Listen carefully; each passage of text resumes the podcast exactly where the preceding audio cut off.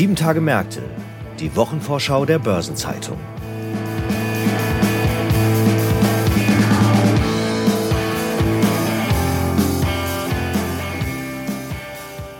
Ich begrüße Sie zu einer neuen Episode von Sieben Tage Märkte. Vor uns liegt die Kalenderwoche 24 und wir werfen den Blick voraus auf eine spannende Veranstaltung. Die DigiSustain startet hier in Frankfurt. Es ist die Hauptversammlung der DWS und es treffen sich Eurogruppe und Ecofin.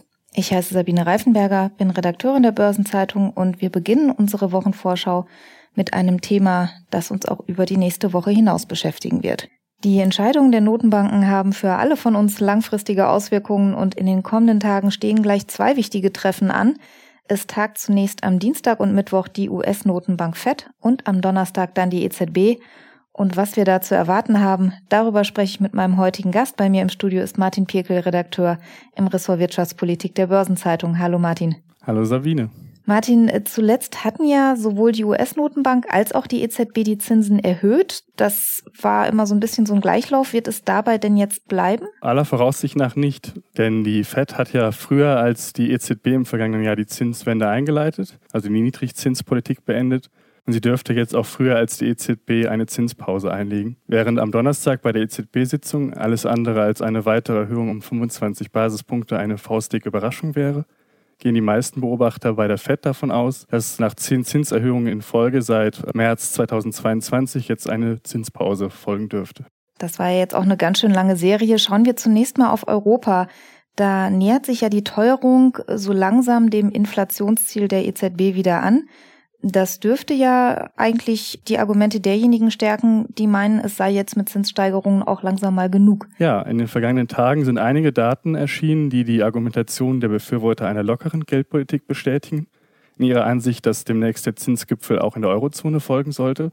Zum einen die Inflationsdaten zu den Verbraucherpreisen. Im Mai ist die Inflationsrate von 7,0 Prozent auf 6,1 Prozent deutlich gesunken. Damit sind wir zwar immer noch mehr als dreimal so hoch wie das zweiprozentige Inflationsziel der EZB, aber seit dem Höhepunkt der Inflation, das war im Oktober 2022, damals lag die Inflation bei 10,6 Prozent, haben wir einen deutlichen und auch kontinuierlichen Rückgang gesehen. Und vor allem haben wir diesmal, anders als in den vergangenen Monaten, auch bei der Kerninflation, da werden die schwankungsanfälligen Energie- und Lebensmittelpreise nicht berücksichtigt, einen deutlichen Rückgang gesehen, nämlich von 5,6 Prozent auf 5,3 Prozent. Außerdem gibt es noch ein paar andere Indikatoren, die auf einen nachlassenden Inflationsdruck hindeuten könnten. Zum einen die Erzeugerpreise, die sind jetzt auf Jahressicht zuletzt kaum noch gestiegen und die gelten als Indikator für die künftige Entwicklung der Verbraucherpreise, da die Hersteller gewerblicher Produkte höhere oder auch niedrige Produktionskosten in der Regel zeitverzögert zumindest teilweise an ihre äh, Kunden weitergeben. Und zum anderen sind die Inflationserwartungen der Verbraucher in der Eurozone zuletzt auch deutlich gesunken von 5,0 Prozent auf 4,1 Prozent auf Sicht von zwölf Monaten.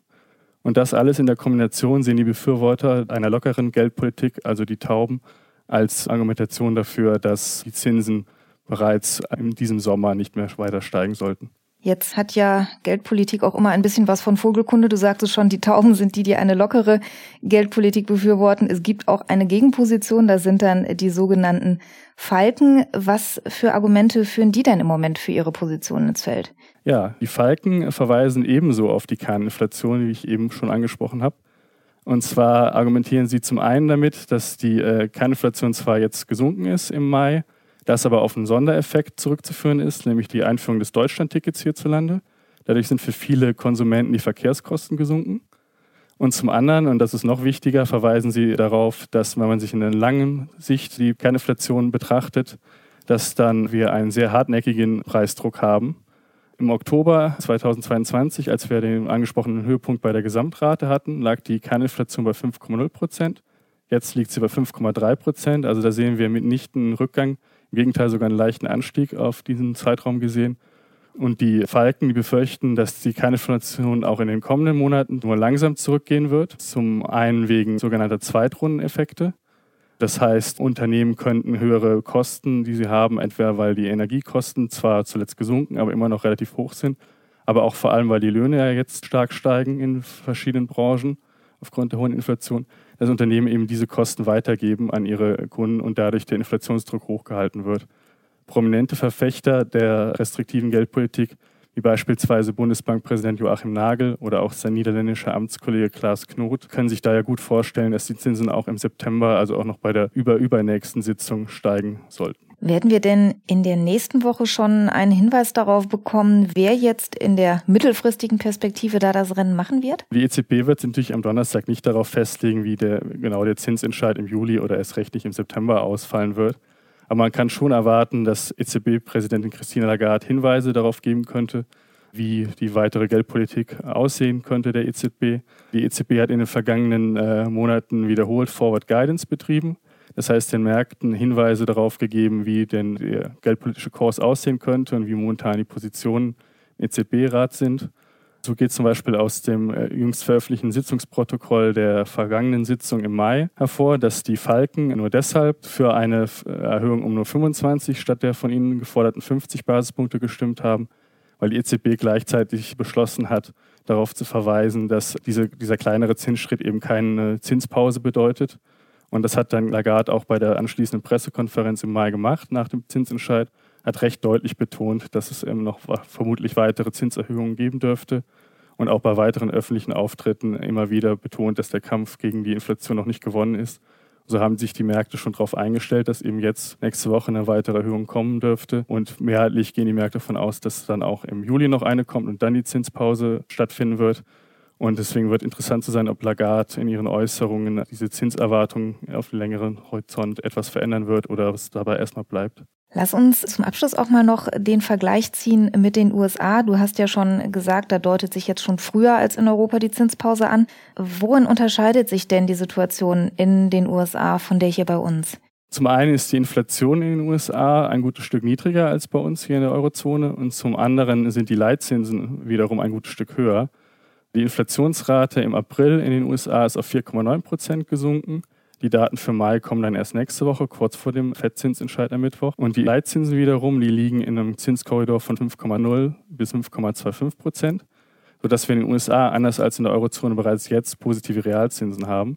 Das ist der eine Punkt. Und der andere, der viel beachtete Arbeitsmarkt in den USA, der ist zwar immer noch relativ robust oder auch überraschend robust, sogar immer noch einige Stellen, die äh, jeden Monat geschaffen werden, aber das Lohnwachstum fiel zuletzt relativ moderat aus.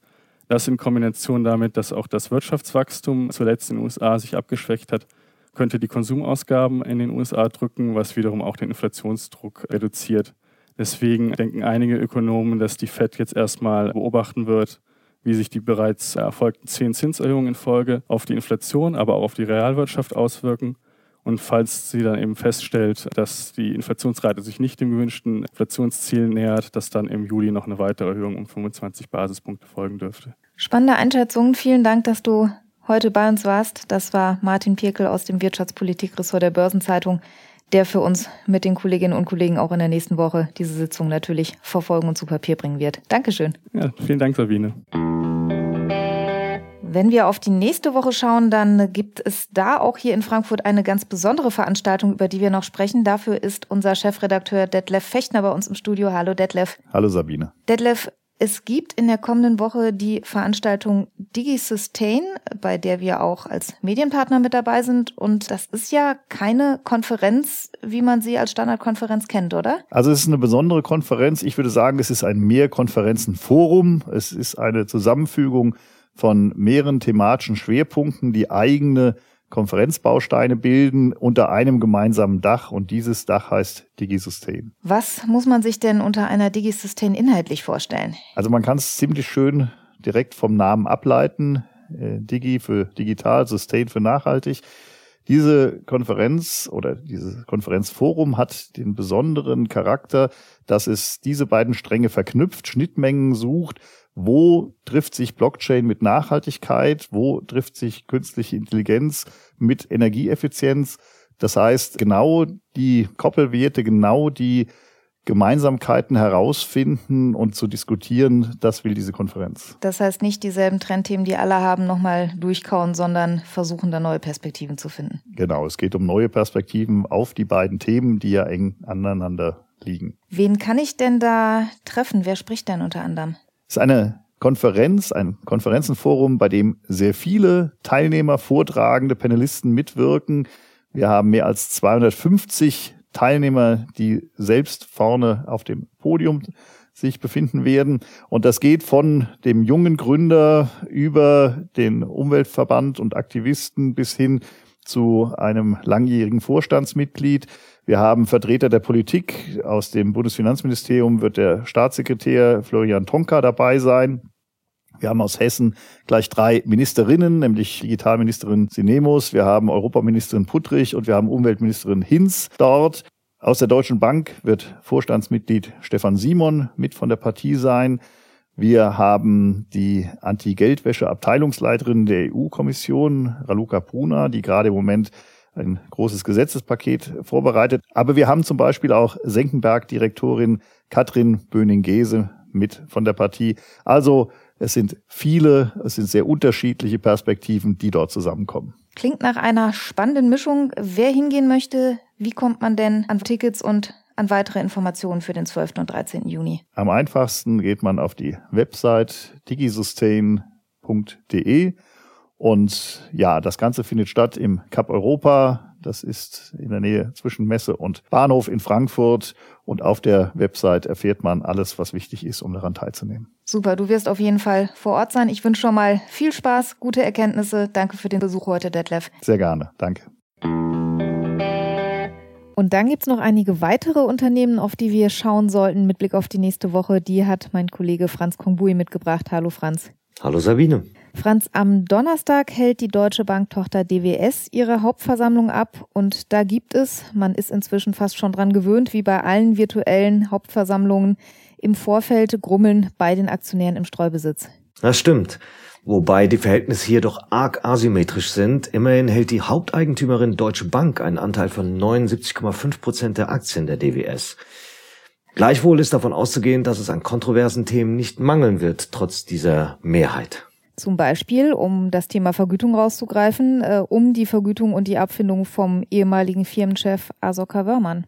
Genau, das sieht zum Beispiel Stimmrechtsberater Glass Lewis kritisch. Daher rät er ja auch zur Ablehnung des Vergütungsberichts, denn der weist knapp 5,6 Millionen Euro Gesamtvergütung für das Jahr 2022 und noch einmal 8,15 Millionen Euro Abfindung aus. Da ist auch noch mit weiteren Gegenstimmen zu rechnen, zumal Wörmann angesichts von Ermittlungen von Staatsanwaltschaft und BaFin gegen das Unternehmen rund um den Vorwurf des Greenwashings seinen Hut nahm. Neben dem Vergütungsthema, wenn wir mal bei ESG bleiben, gibt's ja durchaus auch noch weitere Punkte, die kontrovers diskutiert werden dürften. Ja, der Dachverband der kritischen Aktionärinnen und Aktionäre und die Umweltorganisation Greenpeace haben Gegenanträge eingereicht und auch die Kritik an den Investitionen der Fonds in Kohle, Öl und Gasfirmen gehört zum Programm. Und dann wird gespannt geschaut, ob es Neues zur Verwendung der überschüssigen Barmittel in Höhe von bis zu einer Milliarde Euro geben wird. Im Dezember hatte die Konzernführung ja erklärt, die Mittel im Jahr 2024 auszuschütten, sollten Übernahmeoptionen oder andere Investitionen ausbleiben. Am Donnerstag und am Freitag treffen sich dann die Eurogruppe und der ECOFIN-Rat aller 27 EU-Staaten in Luxemburg. Was steht denn da auf der Agenda? Na, zum Beispiel die Frage, welche Regeln gelten für die EU-Staaten ab 2024 im Umgang mit hohen Staatsschulden und Haushaltsdefiziten? Vor einem Monat hatte die EU-Kommission Einzelheiten zu ihrem Reformvorschlag dargelegt.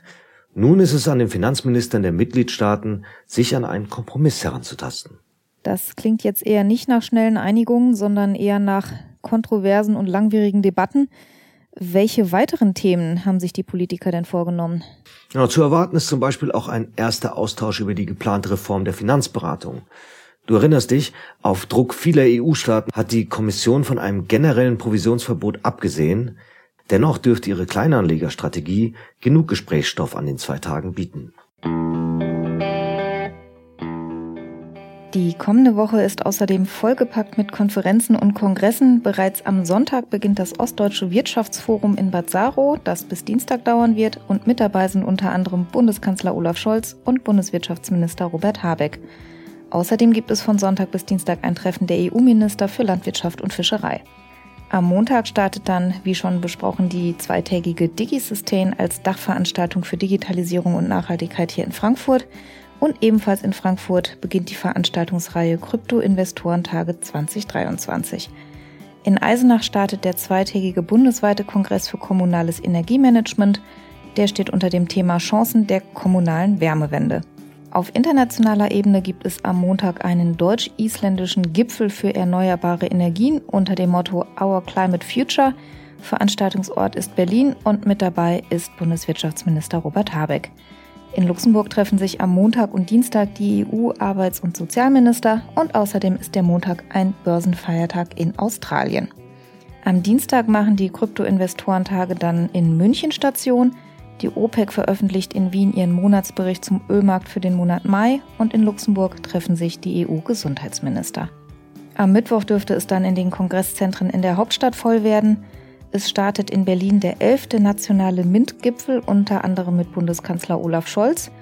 Es beginnt der Hauptstadtkongress Medizin und Gesundheit, der bis Freitag dauern wird. Und es startet am Mittwoch in Berlin der zweitägige Kongress des Bundesverbands der Energie- und Wasserwirtschaft unter anderem mit Bundeswirtschaftsminister Robert Habeck. Außerdem findet der Tag der deutschen Bauindustrie 2023 statt, ebenfalls in Berlin. Auch dort mit dabei Bundeswirtschaftsminister Robert Habeck und Bundesfinanzminister Christian Lindner. Außerdem veröffentlicht das Bundeswirtschaftsministerium am Mittwoch in Berlin den Monatsbericht zur wirtschaftlichen Lage für den Monat Juni. Und in München lädt der Bundesverband Solarwirtschaft zu einer Pressekonferenz zum Thema Vom Solarbooster zum Solarboom, Solarbranche unter Strom. Die Internationale Energieagentur legt in Paris den Monatsbericht zum Ölmarkt für den Monat Juni vor und für die Aktionäre der Software AG endet am Mittwoch die Annahmefrist für das Übernahmeangebot der Holdinggesellschaft Mosel Bitco, hinter der der Investor Silver Lake steht. Am Mittwochabend unserer Zeit kommt dann wie erwähnt der Zinsentscheid der Federal Reserve in den USA. Die Pressekonferenz mit Fed-Präsident Jerome Powell startet voraussichtlich gegen 20.30 Uhr deutscher Zeit. Am Donnerstag wird in Berlin der Innovationstag Mittelstand des Bundesministeriums für Wirtschaft und Klimaschutz abgehalten. Welthungerhilfe und Terre des Hommes stellen in einer Online-Pressekonferenz den Kompass 2023 zur deutschen Entwicklungspolitik vor. Und in Berlin findet die Ministerpräsidentenkonferenz mit Bundeskanzler Olaf Scholz statt. Außerdem erfahren wir am Donnerstag dann den Zinsentscheid der Europäischen Zentralbank.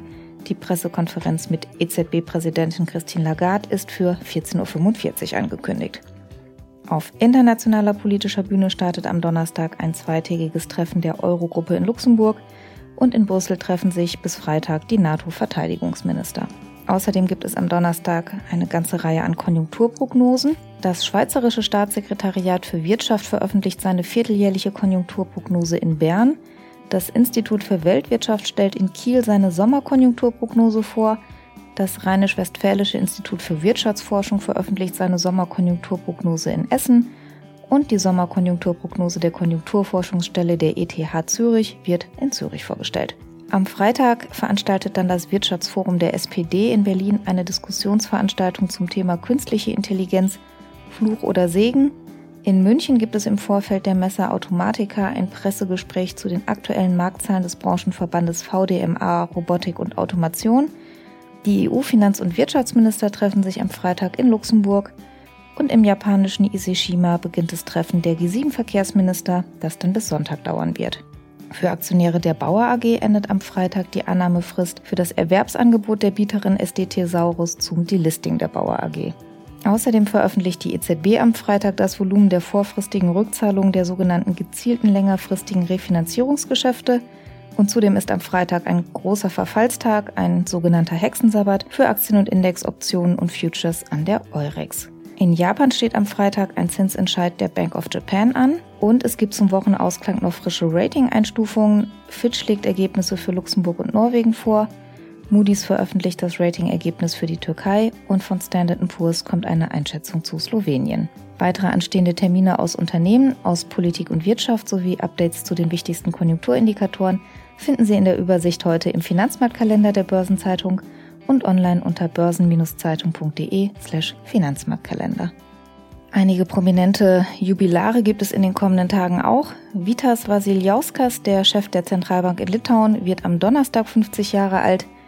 Den 60. Geburtstag feiert am Donnerstag Bettina Volkens, ehemals Vorstandsmitglied und Arbeitsdirektorin der Deutschen Lufthansa und heute Aufsichtsrätin unter anderem bei CompuGroup Medical, Billfinger und Foslo. Und das wohl prominenteste Geburtstagskind der kommenden Woche wurde in Osnabrück geboren, war mehrere Jahre erster Bürgermeister von Hamburg und seit dem vergangenen Jahr ist auch eine Orchideenart nach ihm benannt. Sie haben es vermutlich erkannt, es ist Olaf Scholz, der Bundeskanzler feiert am Mittwoch seinen 65. Geburtstag. Aktuelle Geburtstage und Personalien finden Sie natürlich immer auch auf der Personenseite der Börsenzeitung. Außerdem stehen in der kommenden Woche verschiedene Gedenktage an. Am Montag ist der Welttag gegen Kinderarbeit. Der wurde 2002 von der Internationalen Arbeitsorganisation ILO ausgerufen. Und am Mittwoch soll der Weltblutspendetag auf die Bedeutung von Blutspenden aufmerksam machen. Er fällt auf den 14. Juni, weil das der Geburtstag von Karl Landsteiner war, der als Entdecker der Blutgruppen gilt. Und dann noch etwas Wissen, mit dem man im Smalltalk gut glänzen kann. Am Montag ist auch der Tag der Roten Rose und der ist keine bloße Erfindung der Floristenlobby, sondern geht zurück auf die Rosenkriege im 15. Jahrhundert in England. Damals kämpften die Adelshäuser von York und Lancaster um die englische Krone und beide Häuser hatten eine Rose in ihrem Wappen.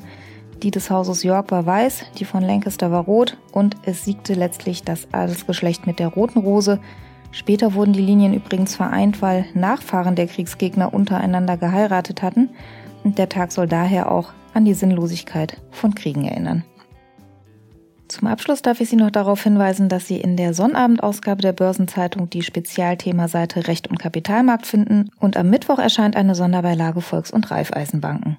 In der kommenden Woche gibt es zudem eine neue Folge von Nachhaltiges Investieren, unserem Podcast rund um Sustainable Finance und dieses Mal gehen wir der Frage nach, wie man eigentlich ESG-Experten findet und was diese an Erfahrungen mitbringen sollten. Ein Veranstaltungshinweis gibt es auch noch. Am kommenden Mittwoch findet in Dublin die European Financial Services Tax Conference statt. Los geht es um 9.30 Uhr im Hotel Hilton. Die Gesamtübersicht über die Termine der kommenden Tage finden Sie online unter börsen-zeitung.de slash Termine und alle Links stehen auch in den Shownotes zu dieser Folge. Das wird der Fahrplan für die kommende 24. Kalenderwoche. Redaktionsschluss für diese Ausgabe war wegen des Feiertags hier in Hessen ausnahmsweise schon am Mittwoch um 17 Uhr. Ihnen ein sonniges Wochenende und wir hören uns am nächsten Freitag wieder. Ja, ich wünsche Ihnen gute Erholung.